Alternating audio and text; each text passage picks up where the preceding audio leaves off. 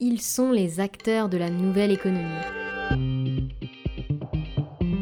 Bonjour, mon nom est Chloé Daloya. Bienvenue dans The Nest Culture. Un podcast d'entrevue où avec moi vous partez à la rencontre d'entreprises innovantes et inspirantes qui bousculent les codes et participent à l'émergence de nouveaux modes de travail. D'ailleurs, est-ce que vous savez vraiment ce que c'est que la culture d'entreprise? La crise a bel et bien bousculé le marché. Vous savez, la fonction primordiale d'une entreprise, c'est quand même d'animer une communauté. Pour ce cinquième épisode, nous sommes partis à la rencontre de Blablacar et plus précisément de Muriel Havas, Head of Facilities, et Stéphanie Fraise, Global Talent Manager. Bonjour euh, Muriel et Stéphanie, merci beaucoup de me recevoir euh, dans vos locaux. C'est la première fois qu'on enregistre euh, un épisode à trois, donc je pense que ça va être d'autant plus intéressant d'avoir vos différents points de vue. On va commencer, comme d'habitude, par la même question. Est-ce que l'une de vous peut me présenter Blablacar? Je crois que c'est à moi que, revient cette, cette opportunité de vous présenter Blablacar. Euh, donc Blablacar, euh, c'est euh, une entreprise qui compte aujourd'hui un peu plus de 90 millions de membres dans 22 pays. Blablacar, c'est surtout la plus large communauté de covoiturage longue distance au monde. C'est une plateforme qui met donc en relation des conducteurs voyageant avec des places libres, avec des passagers qui, eux, se rendent dans la même direction. Et ils partagent un trajet et les frais qui y sont liés.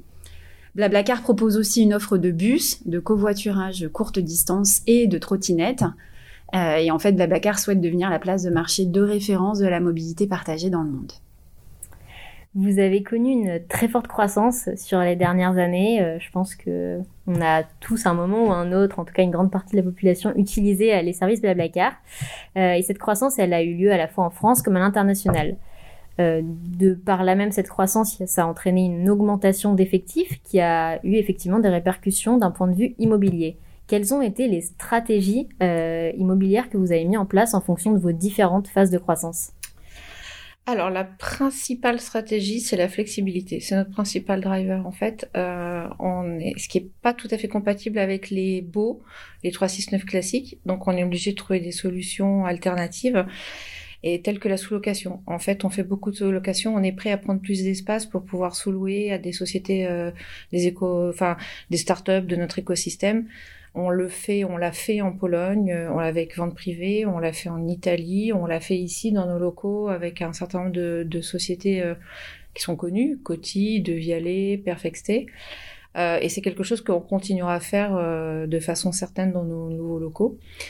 Euh, lorsqu'il s'agit d'absorber une trop forte croissance euh, et qu'on n'a plus d'espace vacant, on fait appel à des tiers-lieux. On avait euh, pris, dans un passé assez proche, on avait pris des, mètres carrés dans un cowork, un espace de coworking chez Morning.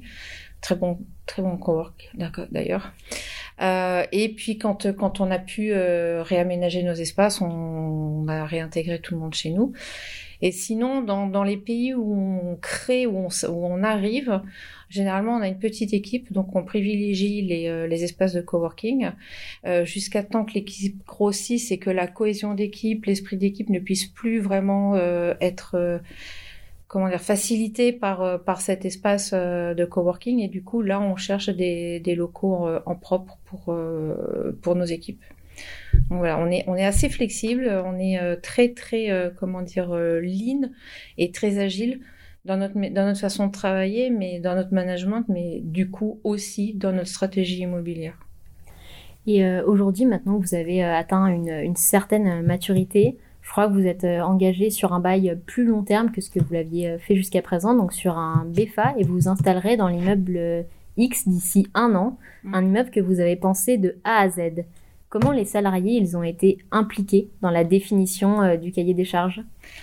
Alors, ils ont été impliqués de façon indirecte dans la mesure où on a une culture d'entreprise où le feedback est très présent, feedback formel, informel, le j'aime, j'aime pas, le j'aurais besoin d'eux, euh, et c'est quelque chose qui remonte en permanence. Donc à partir de toutes ces, euh, tous ces désirs, ces volontés, euh, tout ce qui est exprimé, on a pu euh, mettre en place un certain nombre de, de spécificités propres à nos aménagements et qu'on retrouvera dans les dans les futurs locaux. Donc, euh, la grande chance qu'on a surtout, c'est de pouvoir travailler de, de co, je vais dire, co-designer euh, ce, ce, nouveau bâtiment, puisque on a la chance de travailler avec euh, Sixième Sens, le promoteur, et avec euh, l'équipe de Vincent Escalier pour, le, pour les architectes. Et c'est vraiment un, un, un, travail de, de pur partenariat où ils sont très à l'écoute et euh, ils ont designé exactement ce dont on avait envie, tout en évidemment il y aura, on retrouvera leur identité architecturale et, et et, mais, mais c'est vraiment nos besoins. Donc euh, ça va se passer euh, comme ici, à savoir beaucoup d'open space, enfin beaucoup, oui, des open space, très épurés. C'est euh, très très, encore une fois, c'est très lean. On a très peu d'aménagement structurel pour pouvoir être libre de tout réaménager, de changer l'usage du lieu de façon quasi immédiate. Donc on retrouvera des open space, on retrouvera aussi des espaces de collaboration formels, informels, bien évidemment. Euh, des phone box, etc. Enfin, c'est assez classique avec euh, cependant une volonté d'avoir, euh, de recréer une espèce de business center euh, entre le rez-de-chaussée et le moins 1 qui pourra accueillir via un petit espace de coworking, via un auditorium et via un certain nombre de salles de réunion des nos propres collaborateurs, mais également des personnes qui pourraient avoir besoin de salles dans notre écosystème, etc., pour pouvoir les aider aussi. C'est vrai que là, en arrivant euh, dans vos bureaux, du coup, euh, on s'est un petit peu attardé sur la maquette euh, des futurs, des futurs locaux. C'est assez chouette de, de, pouvoir se rendre compte physiquement de, de, de, ce que ça va donner et un petit peu un petit peu des volumes également. Pour juste terminer sur sur sur ce point, euh, là où on fait donc ça c'était vraiment les les les feedbacks directs, mais qui nous ont permis de consulter de façon indirecte nos collaborateurs. Par contre, sur tout ce qui est service, hein, c'est vraiment une participation, euh, j'ai envie de dire collective, puisqu'on va créer des équipes qui vont réfléchir notamment à euh, tout ce qui va être les aménagements des, du jardin potager, des espaces verts, mais on a également des équipes qui vont se constituer sur tous les sports qu'on va pouvoir euh, mettre en place dans la salle de sport et sur le, le, le rooftop. Euh, on a également des équipes qui vont travailler sur euh, l'espace restauration puisqu'on va mettre en place des cantines connectées, donc faire le choix de, ce qu'ils veulent retrouver dans, ces frigos. Donc on fait appel à eux pour toute la partie servicielle en fait. D'accord. Et est-ce qu'au niveau des services justement, euh, les collaborateurs avaient sollicité certains services dans les futurs bureaux? La salle de sport, clairement. la, salle de sport, le rooftop. Bon, le rooftop, c'est le rêve de tout collaborateur, donc euh, voilà. Euh, L'auditorium, c'est quelque chose euh, vraiment qu'on regrettait en étant ici, puisque quand nous étions à Blanche, nous avions accès à un auditorium, parce qu'en fait, toutes les semaines, on a ce qu'on appelle le blabla talk où une équipe vient euh, présenter euh, ce qu'elle fait, où est-ce qu'elle en est de ses projets, et c'est présenté de façon, enfin, c'est présenté à l'ensemble de la société. Donc aujourd'hui, c'est fait évidemment avec les mesures sanitaires en streaming, mais c'était également fait en streaming avant pour être diffusé dans l'ensemble de nos de nos bureaux dans le monde. Et donc l'auditorium va pouvoir nous permettre de reprendre ce, ce show en étant directement chez nous et dans un véritable lieu de de cinéma, j'ai envie de dire. ça pourra nous permettre aussi d'accueillir des conférences, de faire des, euh, des clubs cinéma, enfin de faire pas mal de choses. Bien sûr. Bon, finalement, tous leurs soins ont été exaucés là, entre l'auditorium, le rooftop, la salle de sport. La salle de sport, le parking vélo, puisque ça c'est un, un, parti pris qu'on n'aura pas de parking voiture du tout, mais on aura un parking vélo. Ces dernières années, vous avez également ouvert plusieurs bureaux dans le monde, à la fois en Pologne, en Allemagne, en Italie, en Espagne, au Brésil et j'en passe. Euh, j'imagine qu'il y a eu des spécificités culturelles à prendre en compte dans les aménagements suivant les pays? Alors oui, euh, et c'est là où les office managers locaux ont un grand rôle à jouer. Euh, en fait, j'ai envie de dire qu'on livre un cadre avec, euh, on retrouvera les mêmes équipements, les mêmes aménagements qu'on peut retrouver ici à Paris. Donc tout le monde, tous les salariés, quels qu'ils soient, et de l'endroit où ils sont, ils ont toutes les mêmes, enfin ils ont accès aux mêmes équipements et à la même euh, même structure des, des locaux. Et ensuite, c'est on laisse les office managers en local et on laisse les équipes se rapproprier les lieux. Et c'est et c'est eux-mêmes généralement qui décorent. Alors ça ça ça change en fonction du moment, ça change en fonction des besoins, euh, et ça change aussi en fonction de la taille des équipes au niveau des services qu'on met en place, parce que quand on parle par exemple des bureaux que nous avions en, Italie ou en Espagne, euh, ils avaient demandé spécifiquement à avoir une véritable cuisine, c'est-à-dire que les, à tour de rôle, et le cuisiner pour l'ensemble de l'équipe. C'était des petites équipes, on parle de 10, grand max 15 personnes, donc c'était beaucoup plus facile. Mais c'est vrai qu'en Italie, bah, à midi, c'était les pastas euh, comme à la maison. mais c'était des véritables cuisines. Euh, sur la Pologne, ils avaient demandé expressément à avoir un véritable corner euh, sport, fitness, donc avec quelques agrès et une salle de jeu avec, il y avait, bon, classiquement le baby-foot, euh, les fléchettes, et ils avaient aussi un jeu que je ne sais pas du tout, c'est le air-foot, table de ah foot, bon. Des petites choses comme ça. Euh, après, dans les équipements euh, plus indispensables, j'ai envie de dire, dans certains pays comme en Pologne et en Russie, il y a des vestiaires, mais quand je dis vestiaires, je parle véritablement de gros vestiaires. Il faut pas oublier que là-bas, il faut pouvoir laisser son manteau, ses moon boots, euh, tout l'équipement dû à la neige, etc. Donc euh, ça change aussi euh, par rapport aux vestiaires qu'on pourrait voir classiquement ici sur Paris. Voilà, donc on, s'adapte à, leur, à leurs besoins. Mais généralement, qu'on leur donne le cadre et c'est à eux de, de le faire vivre. Et c'est pour ça que ça marche, c'est parce que c'est leur bureau et pas un copie-coller qu'on pourrait diffuser un peu partout effectivement, je pense que c'est hyper important de pouvoir aussi laisser la possibilité aux salariés de se les approprier et, les adapter à, leurs besoins euh, en local. Je crois savoir également que les enjeux environnementaux sont très importants pour vous et bien sûr en lien avec votre activité. Comment est-ce que ça se traduit à la fois dans votre culture d'entreprise et dans vos choix immobiliers? Je sais que tout à l'heure, bah, tu, tu me parlais des, du local vélo notamment, euh, qui était un parti pris quand on prend à bail un immeuble de cette taille-là. Est-ce qu'il y a d'autres euh, Alors oui, euh, clairement, les enjeux environnementaux, c'est, le, comme, comme tu l'as souligné, c'est vraiment au cœur même de notre activité. Euh, et ça drive littéralement nos modes de fonctionnement et d'exploitation de nos bureaux.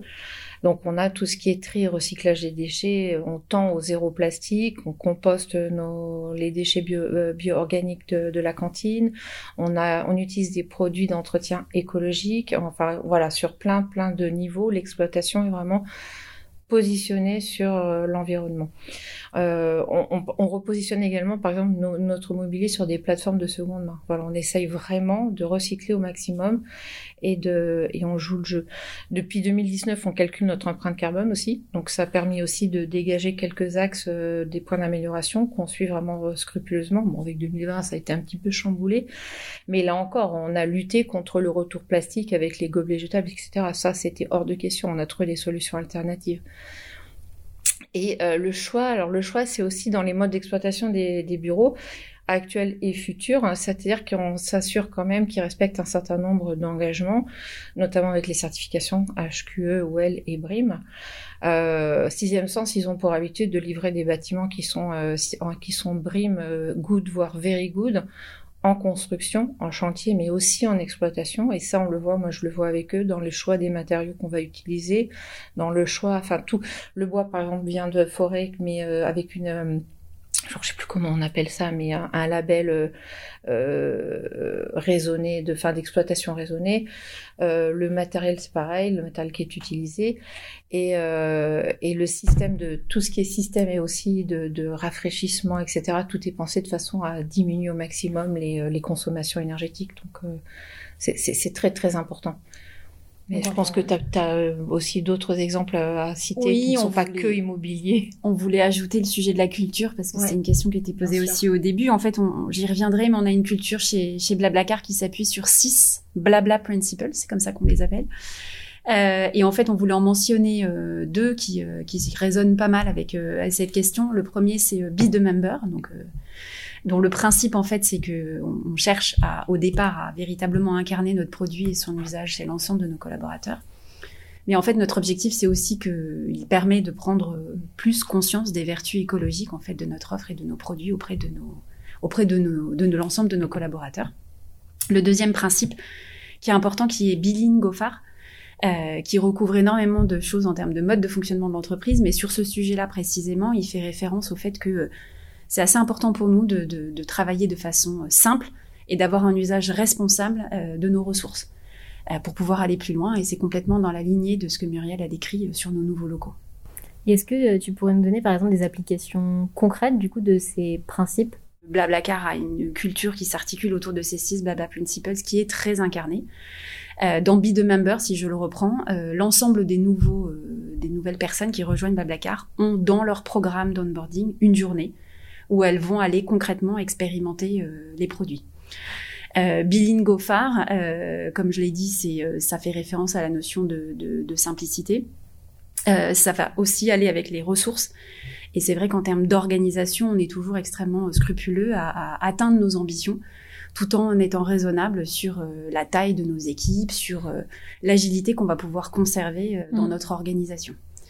Alors des exemples concrets, je pourrais continuer longtemps parce que j'ai en effet rarement vu une culture d'entreprise qui est aussi incarnée dans le concret et qui ne, s'appuie pas uniquement que sur des mots affichés sur des murs. Mm.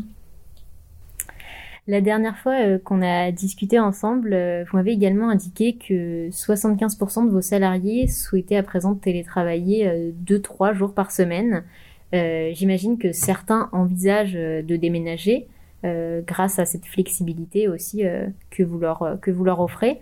Est-ce que vous seriez prêt à ouvrir des hubs en région? Alors, c'est en effet le cœur du sujet sur lequel je pense toutes les entreprises travaillent depuis maintenant euh, un an, au départ euh, forcé, mais, mais, chez Blablacar, la culture du télétravail existait déjà. Euh, Blablacar avait déjà mis en place une politique de full remote, et donc la possibilité pour nos collaborateurs de travailler en n'étant pas localisés à Paris, qui est aujourd'hui notre siège. Euh, il est vrai que depuis euh, depuis un an, euh, c'est quelque chose qui évidemment s'est répandu en termes de besoins à la fois de nos nouveaux collaborateurs, mais aussi de nos collaborateurs actuels.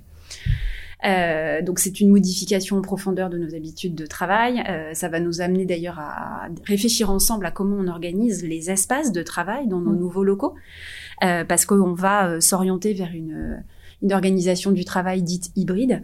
Euh, qui va alterner et mixer euh, des temps présentiels euh, qui devront donc être alloués à des, des, façons de travailler très précises et du temps de travail qui sera lui mmh. distanciel.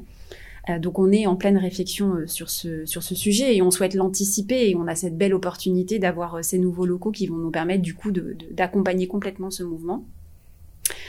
Et donc pour revenir sur la question de départ qui était en tout cas sur les chiffres, peut-être vous vous donner quelques éléments. Euh, on a vu, comme je l'ai dit, apparaître euh, une hausse de, cette demande dans nos recrutements. Euh, là où on devait avoir avant Covid, je dirais 10-15% de nos salariés qui étaient en télétravail, on a eu jusqu'à parfois un tiers de nos recrutements qui se sont faits sur du full télétravail. Et quand on demande à nos salariés, en effet, deux tiers d'entre eux souhaitent travailler à distance pendant quelques jours par semaine, voire totalement, en mm. total télétravail. Et donc sans doute que certains seront amenés à déménager. C'est un peu tôt pour le dire, parce qu'on n'a pas complètement fini, nous, euh, la réflexion sur la politique qu'on souhaite mettre en place, tout simplement parce qu'on est encore dans une organisation qui, d'un point de vue sanitaire, est, euh, atypique, je dirais. Donc on souhaite, euh, ce projet s'appelle Blabla Nomade, hein, donc on, travaille véritablement à définir le modèle qu'on va souhaiter mettre en place avec des processus itératifs. Muriel a mentionné le feedback, on travaille vraiment en mode complètement collaboratif avec, avec nos salariés pour définir ce qu'on va mettre en place. Et on a identifié qu'ils avaient tous des besoins assez différents. Donc on a un objectif qui est de trouver un socle commun qui va permettre d'adresser les besoins de tout le monde. Et on mettra ça en place euh, définitivement une fois qu'on sera revenu à un, mode organisationnel, on va dire, plus normal.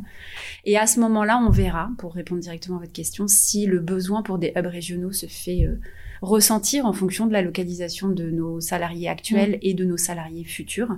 En tout cas, ce qui est sûr, c'est qu'on a l'intention de se montrer euh, ouvert, plus ouvert qu'avant, même si c'était déjà le cas sur ce sujet. Euh, parce que de toute façon, on veut anticiper un mouvement qui sera, euh, qui sera inéluctable. On propose déjà à nos salariés des espaces de coworking qu'on leur finance. Ils ont un budget pour ça, euh, pour nos salariés qui sont en full télétravail. et ils ont la possibilité, s'ils le souhaitent, de se faire financer un espace de coworking tous les mois pour pouvoir travailler de façon moins isolée. Euh, et, si on était amené à voir se dessiner euh, des, en effet des hubs de localisation, euh, peut-être qu'on considérera ouvrir des locaux à cet effet, mais c'est pas encore prévu.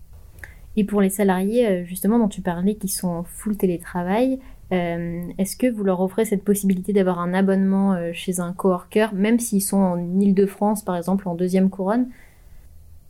Alors sur l'île de France, non, on le fait pas aujourd'hui. On considère qu'ils sont suffisamment proches de notre de notre siège social pour, euh, pour euh, y revenir. Ce qui est sûr, c'est que on va, comme je vous l'ai dit, certainement mettre en place une, façon hybride de travailler. Donc, il y aura un mélange de distanciel et euh, de présentiel. Donc, ils auront notre volonté de mettre en place ce budget de, coworking, c'est pour nos salariés qui sont vraiment très éloignés, qui n'ont pas la possibilité de revenir fréquemment, même si on souhaite qu'ils le fassent, ils reviennent une fois par mois. Le reste du temps, ils peuvent être relativement isolés. Donc, euh, d'où à la base ce projet de, les aider, de leur financer un espace de coworking. Sur nos salariés qui sont en Ile-de-France, euh, ils auront la possibilité de revenir euh, plusieurs jours par semaine selon leurs besoins. Mm. À notre siège qui en plus sera magnifique, donc euh, C'est sûr, ce serait dommage de pas en profiter. de pas en profiter. Exactement. Euh, on en parlait justement, euh, la démocratisation du travail à distance, elle nous oblige à repenser nos façons d'échanger. Euh, et du coup, comment vous parvenez à maintenir le lien à distance avec des, des salariés bah, qui sont parfois éparpillés, sans pour autant formaliser l'informel, qui est un petit peu l'enjeu? C'est compliqué ça. Oui, oui, alors c'est une question intéressante parce que comme je l'ai dit tout à l'heure, euh, Blablacar a une culture qui est très incarnée. Euh, incarnée au travers des six principes que j'ai, dont j'ai commencé à parler, mais qui du coup se retrouvent dans tout un tas d'actions très concrètes. Alors peut-être pour essayer de, vous en parler de façon euh, plus concrète, tu, as mentionné tout à l'heure la culture du, feedback et le partage. Donc un de nos principes, c'est share more, learn more. Euh, et je crois que celui-là incarne assez bien euh, et s'applique particulièrement à un contexte euh, de travail à distance. Donc les blabla talk que, Muriel a mentionné est un bon exemple. Nous avons toutes les semaines une équipe qui présente euh, le sujet de, de, de son choix euh, sur ses projets. Nous avons également notre CEO qui intervient régulièrement dans ces talks-là hein, pour nous partager sa vision, nous en sommes des résultats, nos- nos- notre nouvelle organisation, peu importe. Euh, donc on a vraiment cette volonté d'être très pédagogique sur euh, tous les sujets et de partager énormément et, c'est très c'est très incarné. Tous les documents sont accessibles en mode collaboratif jusqu'au plus confidentiel d'entre eux. Euh, moi qui suis récente dans cette entreprise, je dois dire que ça fait partie des choses qui m'ont extrêmement surprise. Donc il y a vraiment cette volonté d'être dans le dans le partage. Les calendriers sont ouverts et visibles à tous. Euh, il est d'ailleurs totalement assumé et accepté que les temps euh, personnels qui sont réservés euh, soient également publics et ouverts. Il n'y a pas de secret, il n'y a pas de tabou sur ce sujet. Donc, c'est pour vous montrer à quel point cette culture du, partage, elle est, elle est, et de l'apprentissage, elle est, elle est, elle est présente. On pourrait également mentionner Fail, Learn, Succeed. On a parlé tout à l'heure du feedback, le droit à l'erreur. Et l'apprentissage autour de ces erreurs est, également très incarné à chaque fois qu'il y a une difficulté qui est rencontrée, de quelque ordre qu'elle soit d'ailleurs, euh, que ça soit sur un projet business ou que ça soit sur un process interne, eh ben il y a un FLS euh, qui est mis en place. Qu'est-ce qui s'est passé? Qu'est-ce qu'on peut apprendre? Qu'est-ce qu'on peut retenir de cette situation? Et comment on évite que ça se reproduise sans aucune stigmatisation du fait que cette erreur ait pu se produire.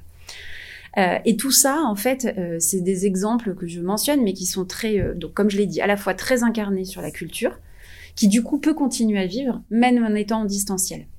Euh, ça, ça, tout ce que j'ai mentionné s'applique très bien en distanciel. Ça oblige à, à être quand même euh, performant sur euh, une culture euh, asynchrone, qui est un autre sujet, mais, mais l'asynchrone travaille bien avec une forte culture de l'écrit. Et comme j'ai mentionné tout ce qui est fait à l'écrit, le fait que tout est documenté, tout est partagé, nous permet de travailler en ligne à distance.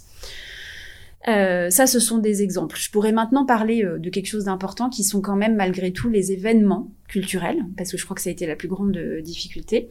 On a la chance chez Blablacar d'avoir une équipe qui est dédiée à tout ce qui est engagement de nos collaborateurs.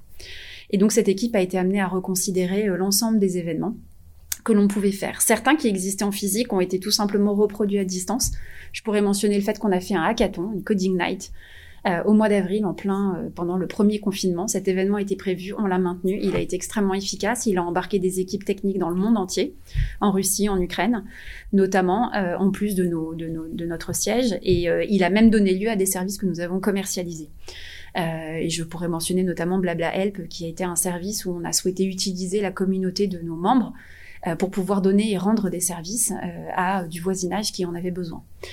Euh, voilà, donc euh, c'est un exemple très concret. On a aussi mis en place une formation euh, pour l'ensemble de nos managers, nos 150 managers dans le monde, qui devait avoir lieu en présentiel et qu'on a complètement euh, réadapté euh, à une organisation à distance. Donc on continue ensuite à maintenir des événements plus traditionnels et plus classiques, comme les événements de, de, de fin d'année. Euh, des euh, escape games euh, virtuels, des team building virtuels. Mhm. donc tout ça a été transposé du physique au, au, au distanciel. et en parallèle, on met en place tout un tas de dispositifs, des clés pour nos managers, mais aussi nous, des outils de mesure pour s'assurer que nos collaborateurs à distance sont, le vivent bien qu'il n'y a pas un sentiment d'isolement trop fort, qui est le principal risque, et on veille à la déconnexion, qui est le deuxième risque le plus important, euh, qui est la difficulté que tous nos collaborateurs euh, ont, euh, parce que quand on est chez soi, on a du mal, euh, on a du mal à couper. Voilà.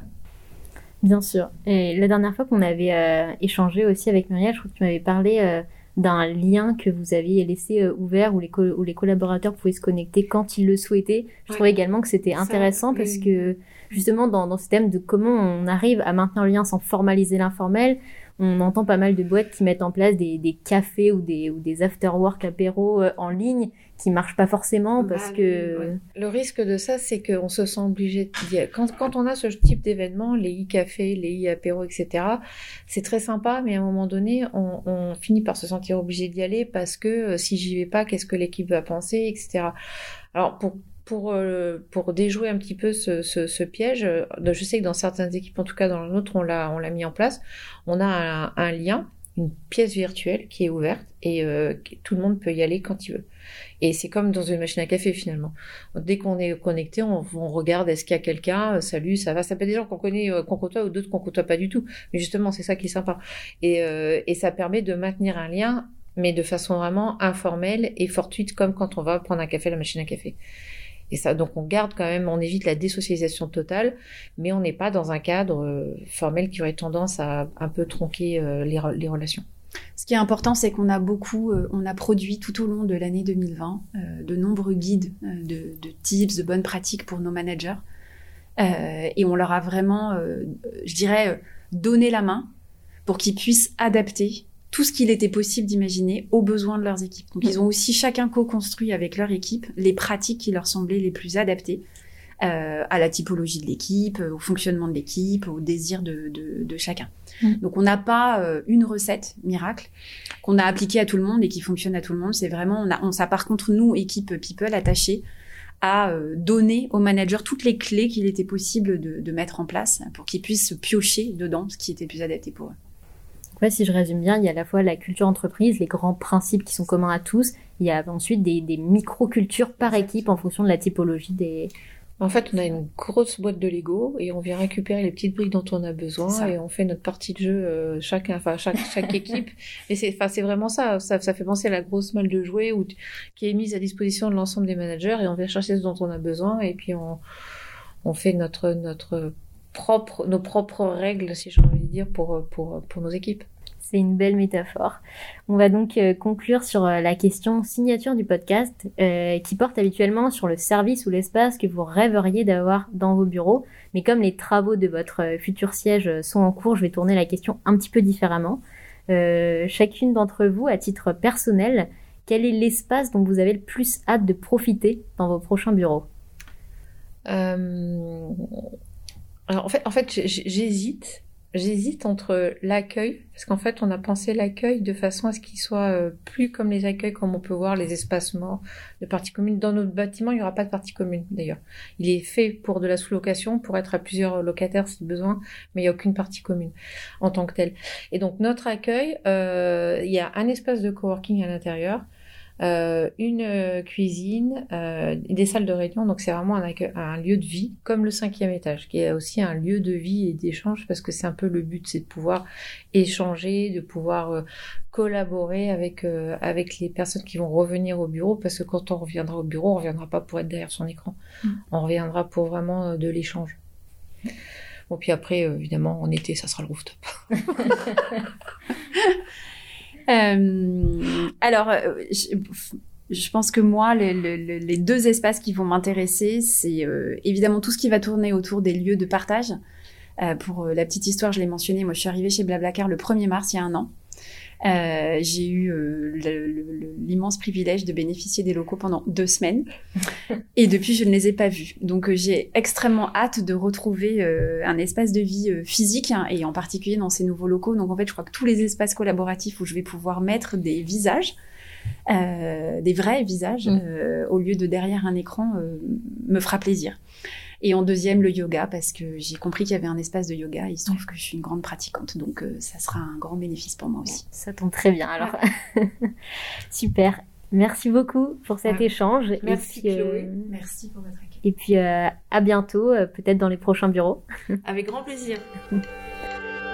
Merci de nous avoir rejoints dans cette conversation. J'espère que cet échange vous aura inspiré autant que moi et je vous donne rendez-vous dans un mois pour un nouvel épisode.